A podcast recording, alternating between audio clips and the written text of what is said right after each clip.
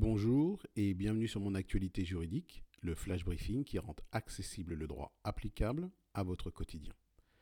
L'actualité, c'est l'ordonnance de référé du tribunal administratif de Paris du 5 mai dernier concernant le dispositif de captation d'images par drone ordonné par la préfecture de police de Paris durant la période de confinement.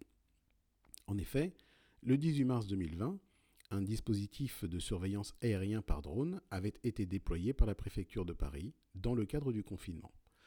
La préfecture avait indiqué que les images ainsi captées l'étaient dans un cadre administratif.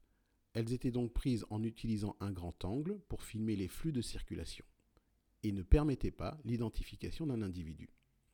Ces images n'avaient pas été captées dans un cadre judiciaire, c'est-à-dire euh, pour cas de flagrance, enquête préliminaire ou au titre d'une instruction. En effet, dans le cadre judiciaire, la captation, la transmission et l'enregistrement des images est légalement fondé afin de permettre l'identification des auteurs d'infractions.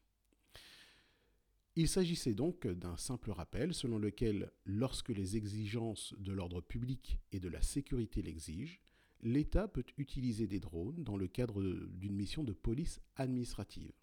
Bien entendu, cette mission de police administrative doit être encadrée.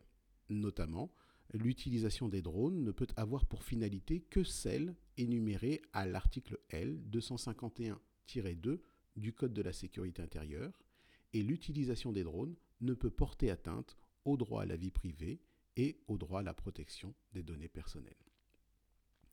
C'est sur la base de ces deux derniers droits que des associations ont saisi le tribunal administratif de Paris en référé, et ce pour demander tout d'abord la suspension de la décision du préfet de police ayant institué le dispositif visant à capturer des images par drone et à les exploiter afin de faire respecter les mesures de confinement.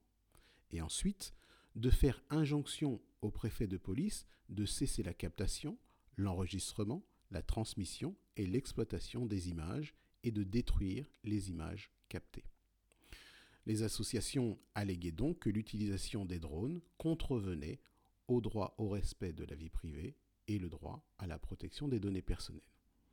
Le tribunal administratif n'a pas été de cet avis puisque dans son ordonnance, il indique qu'il ne résulte d'aucune des pièces du dossier que les services de la préfecture de police auraient utilisé les drones dans des conditions permettant d'identifier les individus au sol, et qu'il n'est pas non plus établi que les appareils auraient été utilisés dans un cadre judiciaire depuis le début du confinement.